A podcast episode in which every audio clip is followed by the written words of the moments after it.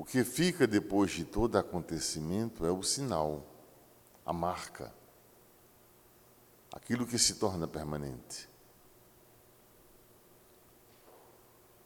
Tu foste constituído como um sinal tangível para este tempo em que estás vivendo.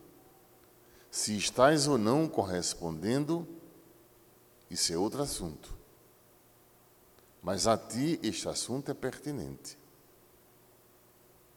Se tu foste pelo Senhor escolhido, se foste por Ele constituído um sinal do bem e da ação que Deus em tua vida tem feito e como Ele tem agido,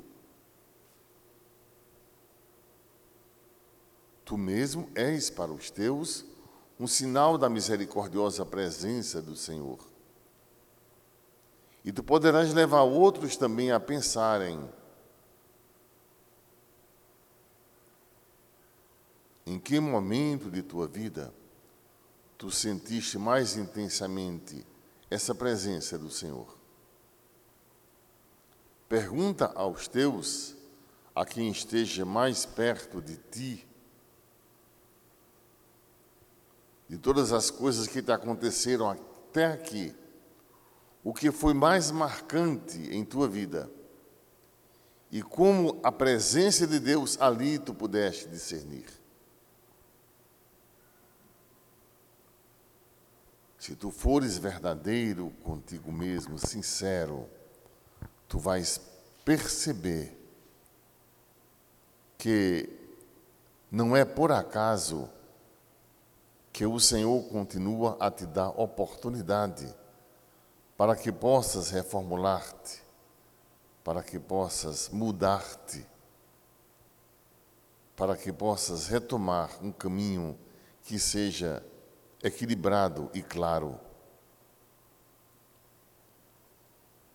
A tua vida já tem vários testemunhos. E tu podes te constituir um sinal mas se tu te negas a agir conforme aquilo para o qual foi foste criado, responsabilidade tua é grande, afinal.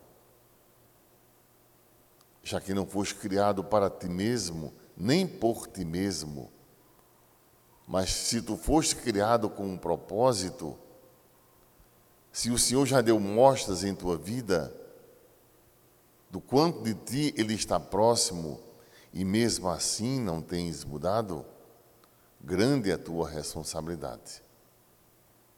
Tu poderias ser no mundo um sinal permanente, convincente do que Deus fez por ti e do que Ele ainda poderá fazer por quantos que contigo convivam, venham a perceber, sobretudo estes que estão ao teu lado.